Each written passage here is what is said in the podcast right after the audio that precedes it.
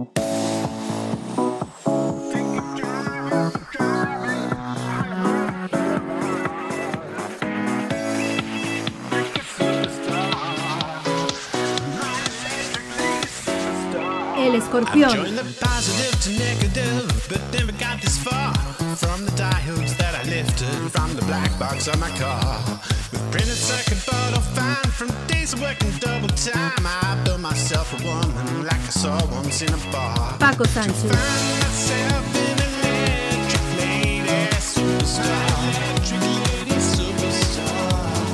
Hola, ¿qué tal? Saludos y bienvenidos una semana más al Escorpión. Programa número 14. Muchos son los temas a tratar el programa de hoy. Primera división, el debut de Luis Suárez con el Atlético Madrid con dos goles que marcó en su primer partido. El Barça que se impuso 4-0 con dos goles de Ansu Fati los auténticos varapalos a nivel europeo en las ligas europeas que se llevaron el Manchester City y el Bayern de Múnich. Eso sí, un Bayern de Múnich que consiguió la Supercopa de Europa, ganando al Sevilla en la prórroga por dos goles a uno. Y vamos a tener un espacio importante hoy para trote y petanca. En trote, en el hipódromo de Son Pardo de Mallorca se disputó la edición 87 del Gran Premio Nacional con triunfo para Tony Frontera con el potro Hyper Cocktail con una marca de 1.15,7 y en Petanca se disputó en Mojácar, Almería, el Campeonato de España individual donde los protagonistas de Baleares pues tuvieron un destacado concurso con victoria de Paquito Rodríguez que fue campeón de España juvenil y donde los jugadores de Baleares consiguieron ser primero, segundo y tercero. Comenzamos.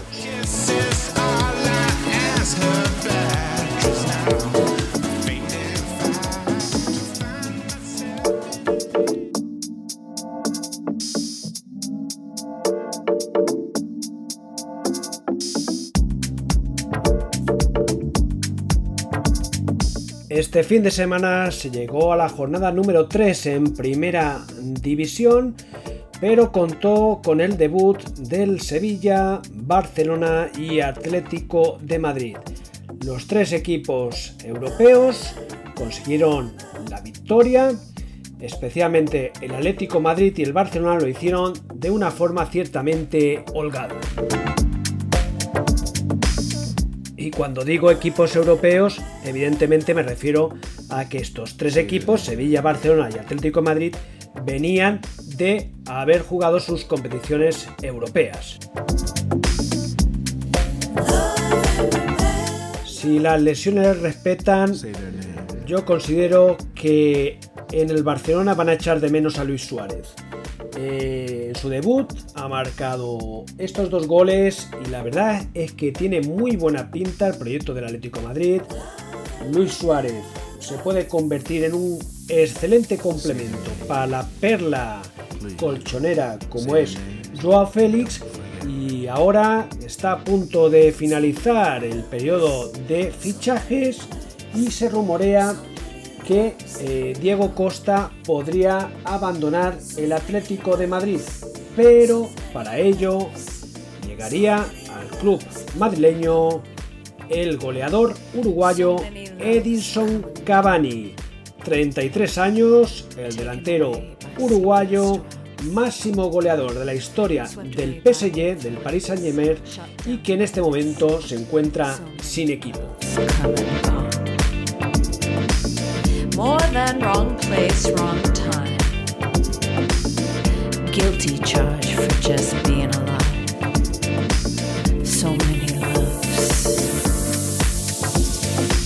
So many loves. Lo más notable seguramente fue la gran victoria del Atlético de Madrid, 6 a 1 al Granada. El Granada que estaba siendo colíder junto al Real Betis Balompié. Y la gran noticia en el Atlético Madrid fue el debut de Luis Suárez.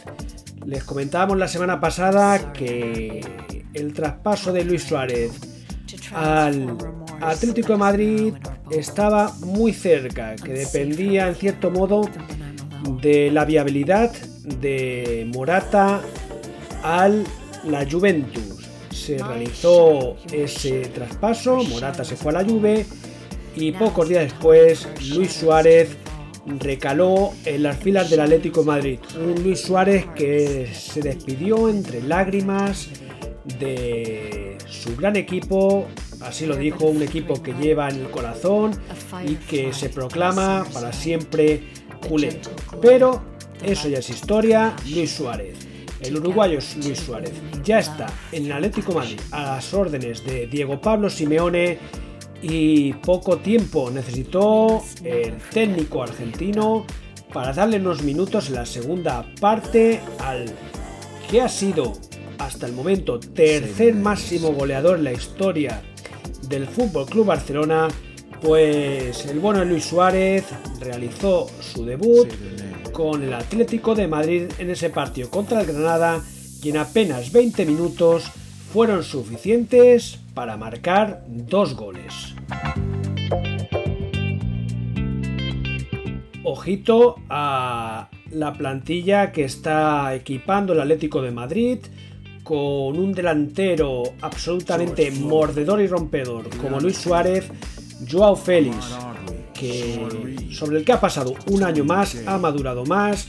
La verdad es que ha demostrado y está demostrando, y seguro que va a demostrar que es un superclase y esto va a ser un valor añadido muy importante para el Atlético de Madrid que quién sabe si en esta temporada 2020-2021 pues podría dar el asalto a auténticos retos importantes como es el luchar ese campeonato de liga a los todopoderosos Barcelona y Real Madrid y por fin poder estar arriba en la Champions League.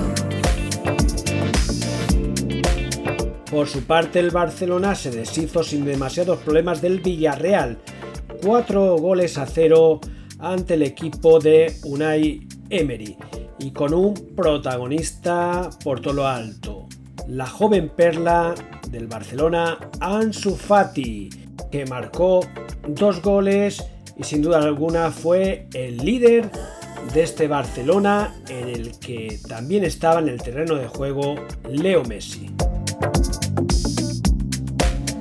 Mientras que el Sevilla también se impuso a domicilio en un derby andaluz en casa del Cádiz. 1 a 3, eso sí, teniendo que remontar un partido que perdía por un gol a cero desde los primeros minutos de la segunda parte que Luke de Jong empató y ya no fue hasta el minuto 90 cuando el Sevilla consiguió la victoria con un gol de Munir y ya en la prolongación, minuto 94, la sentencia vino de botas del ex barcelonista Iván Rakitic. Y el Real Madrid disputó su segundo partido de liga, lo hizo en casa del Real Betis Balompié, en el Benito Villamarín, un desplazamiento complicado, el Betis que venía de ganar sus dos primeros partidos de liga y la verdad es que el Madrid sufrió mucho, mucho, se impuso por dos goles a tres, con polémica de por medio, nuevamente el VAR, en este caso yo considero que el VAR fue justo, pero la polémica del VAR ya está servida y eso que acabamos de empezar la liga y seguro que no será la última ni la penúltima acción polémica que tendremos esta temporada.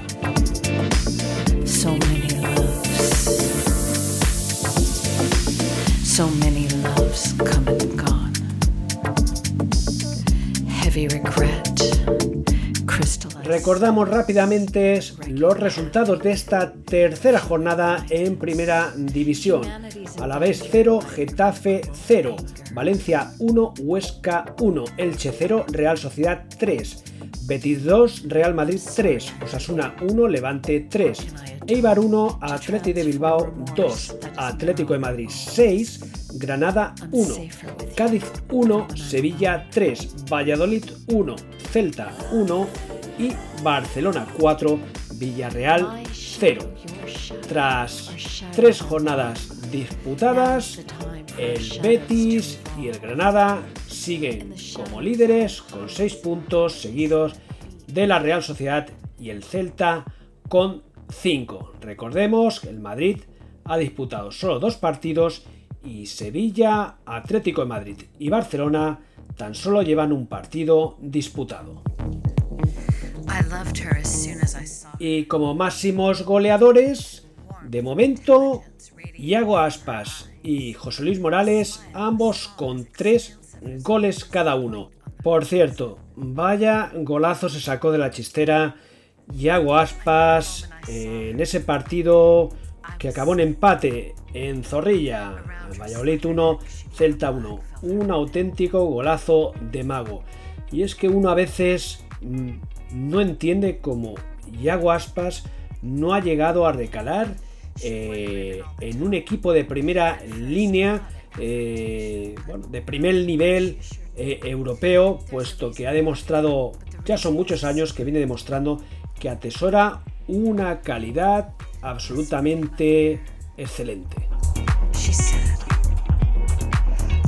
Y esta semana se disputan dos jornadas en primera división. La jornada 4 que se va a iniciar este martes día 29 y que contará como partidos más interesantes el partido precisamente del martes a las 19 horas que va a enfrentar a la Real Sociedad y al Valencia en Anoeta, una Real Sociedad en buen estado de forma. Y el jueves a las 21.30 horas el Celta en Balaídos recibe al Fútbol Club Barcelona. La jornada 5 en el próximo fin de semana, como principales encuentros, Atlético de Madrid Villarreal, Valencia Betis y super partido en la cumbre en el Camp Nou, Barcelona Sevilla.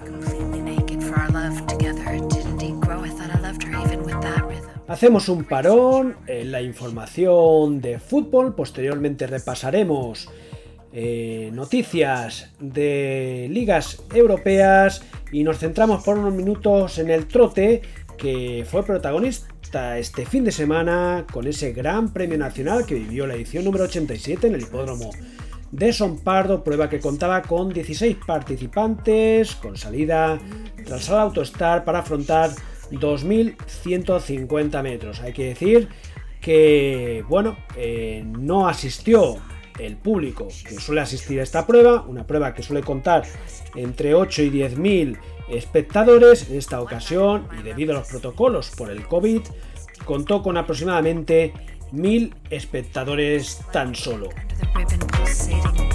100.000 euros en premio eran los que presentaba esta prueba y la victoria fue para Hyper Cocktail que se impuso con un promedio de 1.15,7 y bajo el mando sobre el sulky de Tony Frontera que de esta forma consiguió su sexto gran premio nacional y se ha convertido de esta forma en el jockey que más victorias ha conseguido en la historia de esta clásica.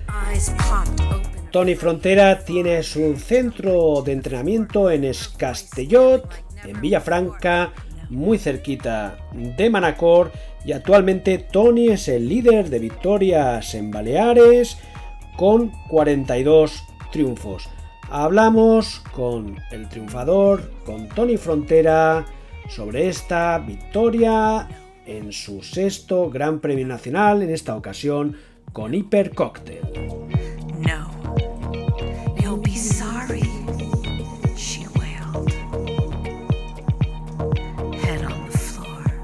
Tony Frontera, saludos cordiales y bienvenido al Escorpión y ante todo, enhorabuena por tu triunfo en el Gran Premio Nacional. Hola, ¿qué tal? Muchas gracias. Edición número 87 del Gran Premio Nacional, Hipercóctel, bajo la conducción de Tony Frontera, edición número 87 y Victoria mm, era uno de los favoritos, pero bueno, no, no sé si Tony lo tenía muy claro el conseguir este triunfo en la clásica. Bueno, a ver, eh, claro, claro no estaba. Estaba complicado porque teníamos muchos factores en contra. Pero teníamos una cosa buena que era el caballo. El caballo tiene mucho potencial, es muy fuerte y, jugábamos esta banda. Al final ha salido bien. Propiedad de la cuadra manacorina de Canaprimeta. Este caballo es curioso porque había disputado un total de, contando el Gran Premio Nacional, 18 carreras. Esta era su victoria número 5, pero en 5 había sido distanciado. Eso indica un poco que no era un caballo seguro para una prueba de este tipo, un caballo un poco complicado. ¿Es así, Tony? Sí, es un caballo eh, con temperamento, es un caballo, no, no, es un caballo seguro, no es un caballo que te puedas fiar al 100% de él y menos en la salida. Yo creo que con el tiempo el caballo se cogerá confianza y se irá haciendo más seguro de cada vez pero, pero la verdad es que no, no es un caballo, hasta la fecha no había sido un caballo fiable, de hecho las dos clasificatorias del Gran Premio, bueno, en dos clasificatorias de Gran Premio eh, había saltado, había sido distanciado. En una había hecho muy buena carrera, pero no le había bastado para clasificarse y, se tuvo que ir a clasificarse en la, digamos, la repesca, la, clasificatoria del segundo pelotón. E, esa, esa era la última opción que, que tenías, ¿correcto? Sí, la última, la última. Uh, a primeros... Hemos salido en el segundo pelotón y con el 9. Exacto, y esa carrera, esa clasificatoria, última opción, cuando además tú sabías que tenías un caballo pues con opciones de acudir con posibilidades de triunfo, la hiciste un poco, podríamos decir, amarrategui, sobre todo en la salida, recuerdo que saliste atrás, bueno, igual que en el Gran Premio, y de atrás adelante y bueno, yo percibí que no habías forzado posiblemente al caer al 100% para eso, para asegurar la clasificación. Sí, exacto. Se clasificaban los ocho primeros. Y de hecho, en esta carrera eh, saltaron tres o cuatro caballos al principio y, y casi toda la carrera corrimos solo ocho caballos. O sea que prácticamente estábamos todos clasificados. Eh, entonces, eh, no había por qué forzar, porque había mucho, mucho que perder y poco que ganar forzando. ¿Cómo, ¿Cómo, viviste? ¿Cómo te sentiste en la prueba de ayer? Eh, ¿Qué tal surgió la carrera? Eh, ¿Tuviste que hacer como tú querías la carrera de atrás adelante? Incluso en algún momento pues haciendo metros por el exterior. Una carrera que no fue fácil en el trayecto, pero quizás como a ti te hubiera gustado. Fue la carrera que había planeado justo la carrera que había planeado. No, ni más ni menos. O sea, eh, a lo mejor sí que, me hubiese gustado que no se estirara tanto la carrera en la recta de, enfrente, o sea, cuando llevábamos 600 metros de carrera, se estiró, estiró mucho la carrera allí, hizo que, que hubiese una distancia de más o menos unos 60 metros desde el primero hasta, hasta donde yo estaba y me parecía mucho. Entonces, para la estrategia que, quería que quería hacer, entonces eh, estaba muy lejos. Eh, pensaba que, que sería que serían demasiados metros de ventaja.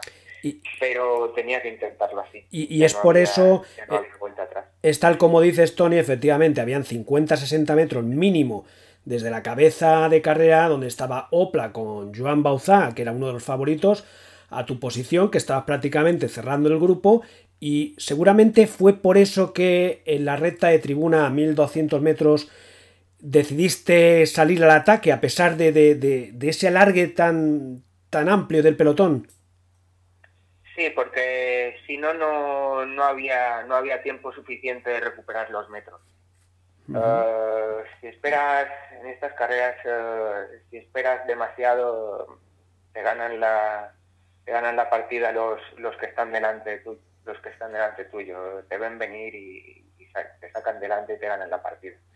Entonces tenía que venir de atrás, tenía que jugármela e intentarlo. No, no había otra.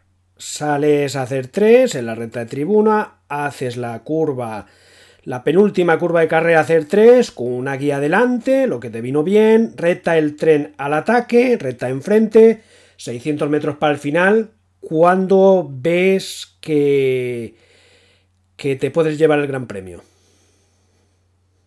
Bueno, yo saliendo de la curva, eh, faltando unos 800 metros, el caballo había hecho ya 500 metros de, progresión y había llegado eh, con los 4 o 5 delante. Entonces, había dos que estaban cansados, que ya se quedaban, y uno más que había atravesado delante de mí, y después estaba Hopla. Yo lo que no sabía eran las fuerzas de Hopla. Los otros, a 700 metros, 700, 800 metros de meta, pensaba que, que los dominaba. El que no tenía claro era el que iba adelante, que había dominado la carrera, es verdad que había hecho la salida fuerte o 500 metros fuertes, pero después había dominado la carrera, entonces yo no sabía eh, si, llegaría, si él llegaba con muchas fuerzas o no. Esto era la única, la única incógnita, que tenía. Al final, la recta de final fue, pues hay que decirlo claro, fue muy fácil. Eh, Opla eh, no pudo responder, justo justo aguantó la segunda plaza y Hipercóctel pues llegó fácil, fácil a la línea de meta. Sí, la verdad es que Hiper, eh, desde, desde que salí faltando 1200 metros hasta meta, eh, aguantó el mismo ritmo y, bueno, de hecho llegó, bien y con fuerza a meta. Una marca de 1.15.7, eh, el récord del, del, potro, 46.000 euros para el ganador, el sexto gran premio de Tony Frontera, recordamos Empezó eh, en el 2005 con Lino de Font, Silver Michaud, Boira de Llevant, Cocktail Blade, Duna de Llevant y Tony Frontera con este sexto triunfo se convierte en el jockey en Baleares a nivel nacional con más victorias en la clásica. Tenías empatado a Biel Pou, Biel está, bueno, lleva unos años por Francia, compite poco aquí en Mallorca te has puesto como líder eh, y aún muchos grandes premios por delante. Sí, es verdad, es verdad. Ah, satisfactorio tener, tener este récord. Pero, no sé, es una cosa que, es, que secundaria, porque lo difícil es ganar el Gran Premio, es ganar uno. Ah, después lo otro viene si tiene que venir. Ah, no, no es que lo vayas buscando simplemente eh, año tras año pues vas corriendo grandes premios y, bueno, eh, alguien lo tiene que ganar y si, si luchas por ello pues algo no cae. Porque lo que tú dices es que ganar un gran premio es muy difícil, porque por ejemplo, eh, para la cuadra Cana Primeta, que es una cuadra donde, bueno, las personas que, que, están incluidas en esta cuadra son caballistas de toda la vida, si no me equivoco es el primer gran premio que consiguen. Sí, sí, sí, lo es. Ahí se da uno cuenta de lo difícil, que es. correrlo. Sí. Y es muy y aún más difícil ganarlo. Bueno, eh, Tony, el hecho de que el Gran Premio este año ha sido una cosa complicada, ¿no? Para todos, ya no por el Gran Premio en general, ¿no? Para vuestro trabajo, para, para todos en general. Esta prueba se debe correr en mayo habitualmente, tercer domingo de mayo. Pues hubo el tema del COVID y bueno, han sido cuatro meses después. Supongo que habéis tenido, no tú, sino todos, muchos cambios, reestructuraciones en el entrenamiento, eh, los caballos han ido haciendo, han, han, ido mejorando, otros a lo mejor no. Ha sido un año, un gran premio muy complicado en este sentido, ¿no? Sí, ha sido diferente, ha sido diferente. Eh, ha habido caballos que estaban, que, seguramente hubiesen estado mejor en mayo, hay otros que si se hubiese corrido en mayo el Gran Premio no lo hubiesen corrido. Pero bueno, eh, esto ha venido así. Eh, se, ha, aplazado y los que han entrado en el Gran Premio es porque se lo han ganado. Y, sí, es verdad que hemos, que hemos estado unos cuantos meses porque, claro, nosotros preparábamos para, para correr en mayo y, dos meses antes, eh, cuando había que ultimar la preparación para el Gran Premio, nos confinan. Pasa todo esto. Entonces, Tuvimos que parar, tuvimos que parar a medias porque, claro, no sabíamos si correríamos el Gran Premio o no, porque esto pasó en marzo, uh, Gran Premio en mayo, entonces quedaban dos meses. Podía ser que sí se corriese el Gran Premio, lo podíamos parar del todo. Y estábamos eh, entrenando los caballos y preparándolos a medias para, para, para, por si se hacía en mayo, estar a punto también. Después tampoco no sabíamos si no se hacía en mayo cuándo se haría. Y eso ha hecho que hizo que estuviéramos unos cuantos meses que ni preparábamos a fondo ni descansábamos. Con incertidumbre, total. Eh, Tony, eh, Hipercóctel, gran clásica que ha ganado, ya, pues, bueno, ya, ya pasa como aquel que dice, pues al libro de oro, ¿no? Del trote nacional en nuestro país. Eh, bueno, ¿cuál es el futuro de Hipercóctel a corto y a medio plazo? Bueno, el caballo ahora se va, se va a descansar. Se va a descansar porque además el caballo está en premio de Manacor, pero el caballo nunca ha corrido en Manacor. Es verdad que empezó de potro, pero empezó de potro entrenando allí, pero no ha corrido nunca y, y es, es habiendo ganado el Gran Premio es para mí esforzar esforzar un poquito todo y, y los dueños también, la dueña también le parece bien que descanse el caballo, entonces la decisión ha sido, ha sido que en principio no correrá el Gran Premio de Manacor y descansará entre dos y tres meses. O sea, casi hasta final de año, prácticamente. Y ya de cara al 2021, que posiblemente, yo supongo que con lo que nos comentas, reaparecerá el caballo pues a final de año o seguramente ya en 2021. Mmm, ya tienes más o menos proyectado el enfoque junto con los propietarios, imagino, que se le quiere dar al caballo teniendo en cuenta su potencial, es decir, eh, queréis desarrollar su carrera deportiva íntegramente en Baleares o estáis estudiando la posibilidad de poder correr alguna carrera europea en Francia, también en vistas, dependiendo de lo que el caballo vaya evolucionando. No, en principio no, no se ha hablado. En principio hemos llegado al Gran Premio, hemos conseguido, hemos conseguido ganarlo eh, y a partir de aquí el caballo se va a descansar. Después eh, no, aún no sabemos qué, va a ser del caballo. Seguramente correrá por aquí, pero, pero en principio eh, está, está un poquito en el aire. Está en el aire, pero tampoco hay que descartarlo porque, porque bueno, sabemos que eh, donde mm, la gente le gusta triunfar también eh, en Francia, ¿no? Tanto a un propietario como también a un jockey, y tampoco hay que descartarlo, supongo.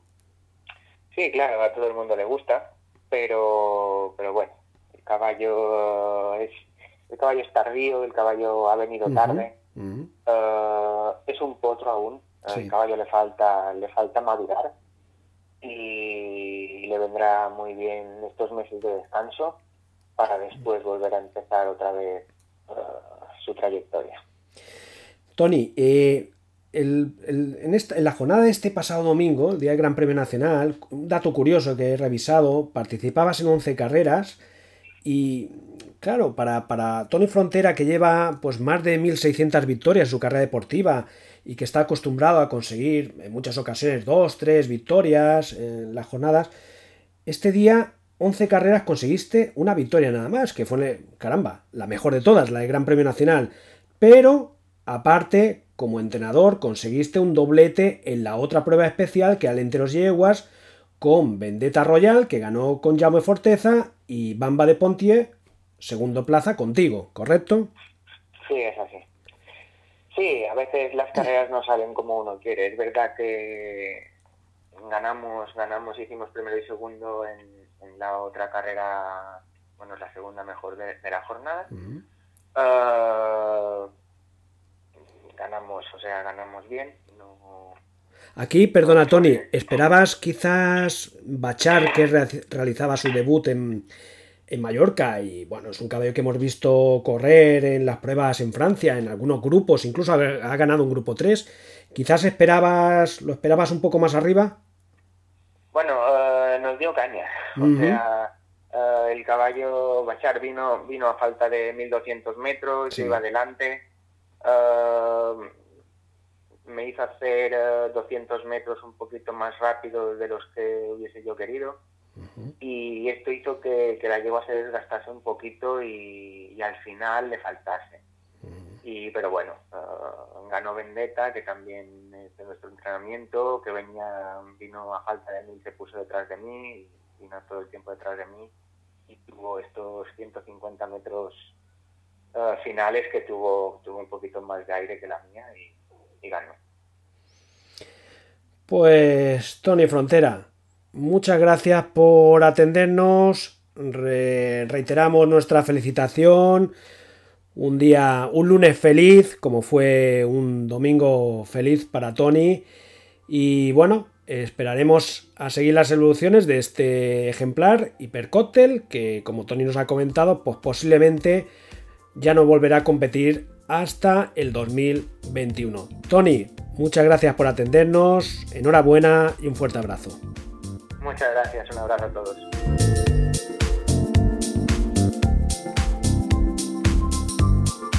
Pocas pistas ha querido dejar Tony Frontera sobre el futuro de Hipercóctel, eso sí, claridad en cuanto a que ahora va a reposar, no va a disputar el Gran Premio de Manacor y seguramente su primera carrera, su próxima carrera, eh, su reaparición será ya en 2021. ¿Salir al extranjero o no? Bueno, no ha querido soltar prenda Tony, pero ya les digo yo que por poco bien que funcione este caballo en el 2021, es muy posible que lo veamos en alguna carrera europea.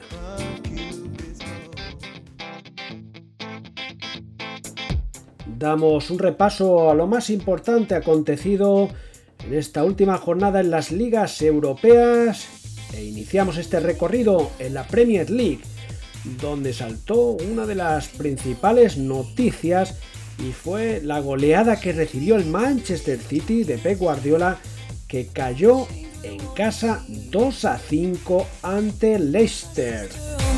Un Leicester que comanda la Premier League en este momento junto al Everton con 9 puntos, 3 partidos, 3 victorias.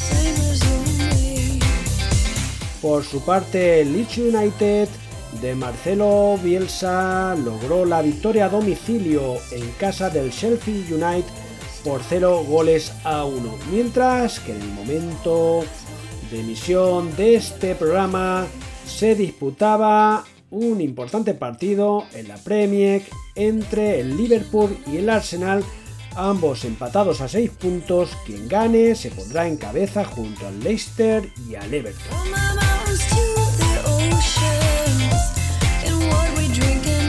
En la liga alemana saltó otro resultado sorpresa.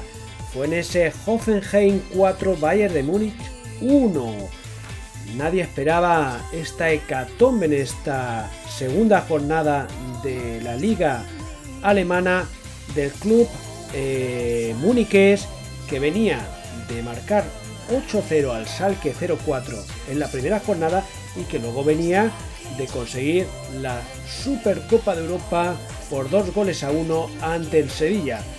¿Le pasaría factura ese partido de Supercopa? Pues lo veremos en las próximas jornadas a ver si ha sido un resultado esporádico el acontecido en esta jornada. También destacar en esta liga alemana el Bayer Leverkusen 1, Leipzig 1. En la Bundesliga, primera posición para el Hoffenheim y el Augsburgo con 6 puntos. En Italia, jornada 2, lo más destacado, Roma 2, Juventus 2, con goles de Cristiano Ronaldo. También a destacar el Torino 2, Atlanta 4, Inter de Milán 4, Fiorentina 3, Crotone 0, Milán 2, Napoli 6, Génova 0. Triple empate en cabeza con los dos partidos iniciales ganados por parte del Napoli, Elas Verona y Milán. En Francia, jornada 5, el PSG se impuso en su visita al Reims, lo hizo por 0 goles a 2. En Francia lidera la clasificación el State René con 13 puntos, seguido del Lille con 11. El PSG en este momento es séptimo con 9 puntos. En Portugal, jornada 2, Boavista 0, Oporto 5, Benfica 2, Moreirense 0. Lideran la clasificación tras estas dos primeras jornadas Oporto, Benfica y Santa Clara con 6 puntos cada uno. Y concluimos el repaso a las ligas europeas en Holanda, jornada 3, Ajax 2, Vitesse 1, Feyenoord 4, ADO, Den Haag 2 y Heracles 1, PSV Eindhoven 1. Lideran con 9 puntos después de ganar sus tres primeros partidos el Ajax y el Herenberg. Polideportivo. Repasamos a continuación otros deportes y lo hacemos con baloncesto. En la NBA ya tenemos final y la van a disputar Los Ángeles Lakers y los Miami Heat. Estos últimos, los Miami Heat, se impusieron en el sexto partido a los Boston Celtics por 125-113 por 4 a 2. Los de Miami se meten en la final que ya se va a iniciar durante esta semana se van a disputar un total de tres partidos. En la primera división española, Barcelona y Madrid saldaron sus partidos con victoria. El Barcelona se impuso en casa 82 a 64 ante el Bilbao Basket. El Real Madrid hizo lo propio en esta ocasión a domicilio en casa del Juventud 64-87. Tras tres jornadas disputadas, encabezan la clasificación con tres victorias Real Madrid, Obradoiro, Barcelona, Basconia y Tenerife. En ciclismo se celebró este pasado fin de semana el Campeonato del Mundo celebrado en Imola. Y en la categoría senior en ruta, victoria para el francés Julian Alaphilippe, seguido por el belga Bot Van Aert a 24 segundos y el suizo Mark Hirschi. Primo Roglic iba en este grupo pero no consiguió meterse en el podio. El mejor español fue el veterano Alejandro Valverde que llegó a 53 segundos en la octava posición con 40 añitos y ya 7 medallas en mundiales a su espalda y con el mundial conseguido en 2018. En la contrarreloj masculina, victoria para el italiano Filippo Gana, mientras que en la categoría senior femenina, doblete para la holandesa Anna van der Breggen, que se impuso tanto en la prueba de ruta como en contrarreloj. En tenis ya ha empezado Roland Garros y debut de Rafa Nadal y victoria en su primer partido contra el número 83 del mundo, Gerasimov, se impuso el mallorquín por 6-4, 6-4 y 6-2. Y aunque queda mucho torneo por delante, comentar que en unos hipotéticos cuartos de final, Rafa Nadal se enfrentaría posiblemente al alemán Alexander Zverev, mientras que en semifinales la lógica indica que su contrincante sería Dominic Thiem. De esta forma, va a ser imposible que se repitan las dos últimas finales de Roland Garros que enfrentó a Rafa Nadal y al austriaco Dominic Thiem. El otro mallorquín en liza, Jaume Munar, entrará en juego este martes, lo hará ante el griego Sisipas, número 6 del mundo tiempo para el motor y lo hacemos con motos. Moto GP, Circuito de Cataluña, victoria para el francés Quartararo, que se impuso por delante del mallorquín Joan Mir y de Alex Rins. El Mundial, liderado por Quartararo con 108 puntos, Mir se coloca ya segundo con 100, Viñales tercero con 90. El que era líder hasta esta prueba, Dovicioso, se fue al suelo se acerca esa posibilidad de que Mir pueda luchar por este mundial. Quedan seis carreras para el final. La próxima prueba será el 11 de octubre en el mítico circuito de Le Mans. En Moto 2, victoria para Luca Marini, que además es el líder del mundial con 150 puntos. Y en Moto 3, victoria para el sudafricano Darren Winder, mientras que el mundial está encabezado por Ayogura, el japonés, con 122 puntos, seguido del español Alberto Arenas con 119. En Fórmula 1, victoria para Bottas por delante de Verstappen y Hamilton. El mundial encabezado por Luis Hamilton con 205 puntos por delante de su compañero de equipo Bottas con 161. El español Carlos Sainz cometió un error y quedó fuera de la carrera. La próxima prueba en este mundial será el 11 de octubre en el mítico circuito de Nürburgring en Alemania. En este momento quedan 7 pruebas para el final del campeonato.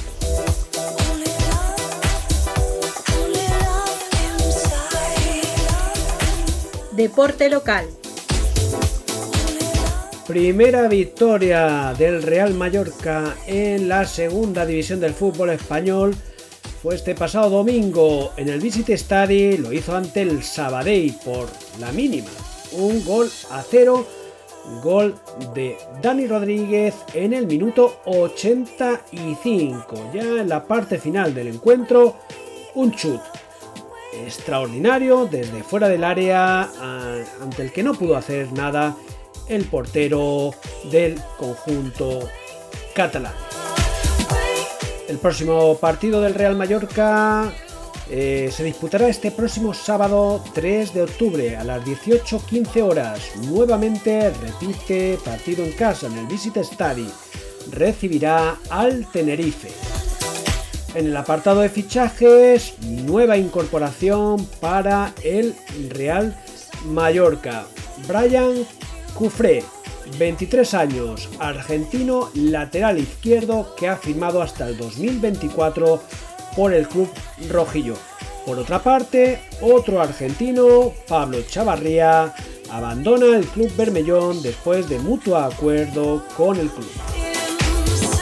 Los minutos finales del programa de esta semana se lo vamos a dedicar a la petanca, puesto que este pasado fin de semana se disputó en Mojácar, Almería, el Campeonato de España Individual de Petanca, en la categoría juvenil, masculino y femenino. En categoría juvenil, gran éxito de la expedición Balear, copando el podio. Victoria para Paco Paquito Rodríguez, segundo finalista, el también mallorquín Sergi Ruiz, y tercera posición en el podium para el también mallorquín Brian Carrillo. Y destacar también en categoría senior masculina el tercer puesto del Soyeric Miguel Darder. Aprovechamos por tanto para hablar con el campeón de España juvenil, el mallorquín Paquito Rodríguez, con tan solo 15 años fue anteriormente subcampeón de Baleares y ahora se hace con este gran título a nivel nacional. Paquito Rodríguez, saludos cordiales, bienvenidos al Escorpión y sobre todo enhorabuena por tu campeonato de España. Muchas gracias. Campeón de España individual juvenil en Mojácar, Almería, celebrado durante este fin de semana. Eh, Paquito cuenta con 15 años y consiguió este importante título en tierras andaluzas. Cuéntanos, Paquito, cómo, cómo te fue este campeonato.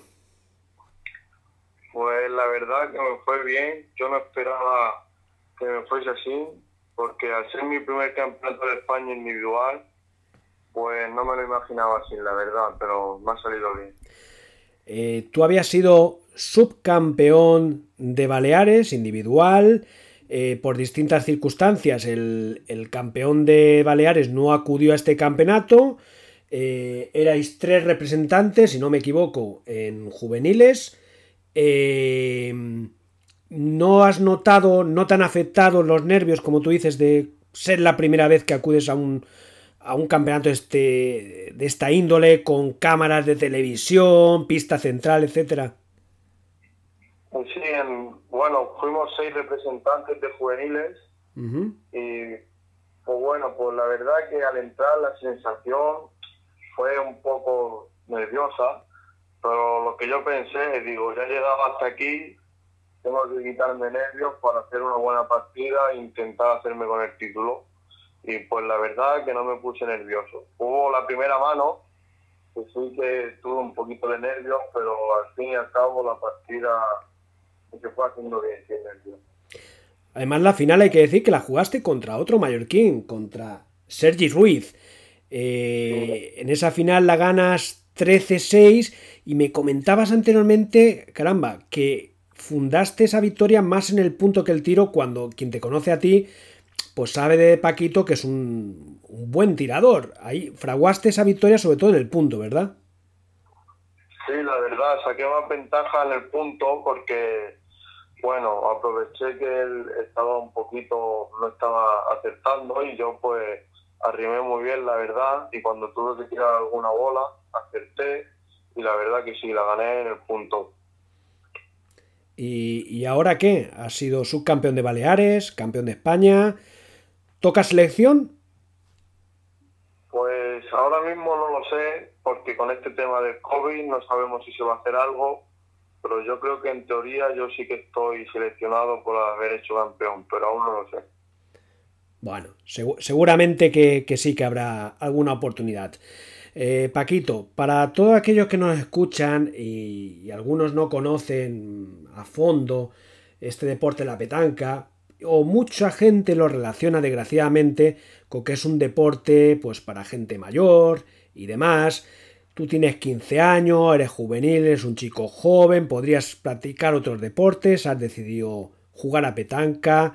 Mm, ¿tú, ¿Tú qué ves en tu entorno? ¿Ves que, es un deporte que te sientes a gusto a tu edad? ¿Te, ¿Te, gusta practicar este deporte? ¿Por qué lo practicas y no has practicado pues, otro deporte como fútbol, como hacen otros jóvenes?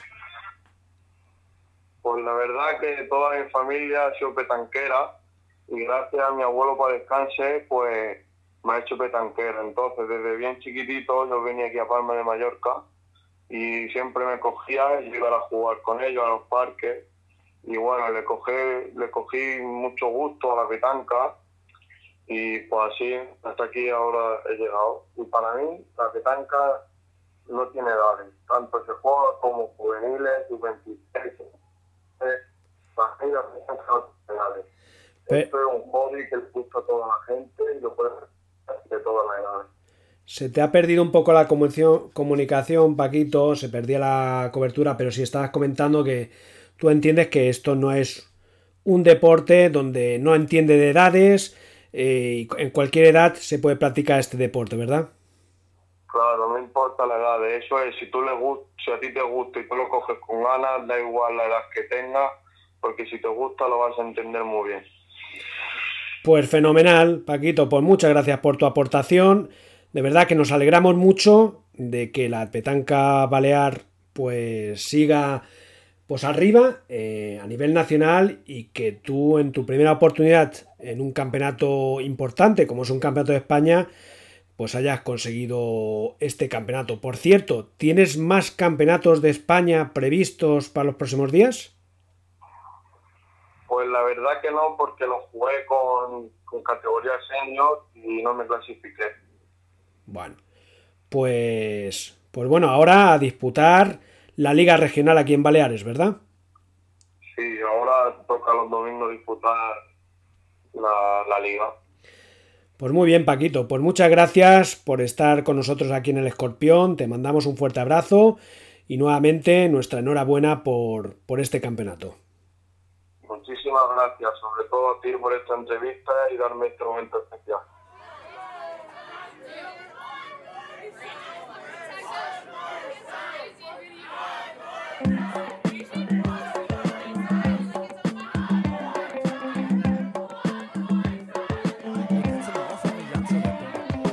Pues con la alegría de ese Campeonato de España de Paquito Rodríguez, llegamos al final del programa de hoy.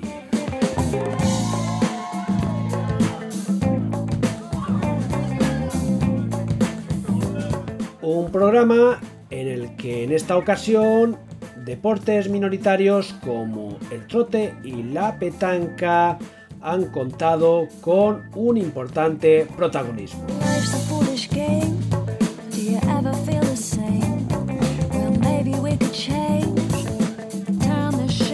Pues hasta aquí el programa de hoy.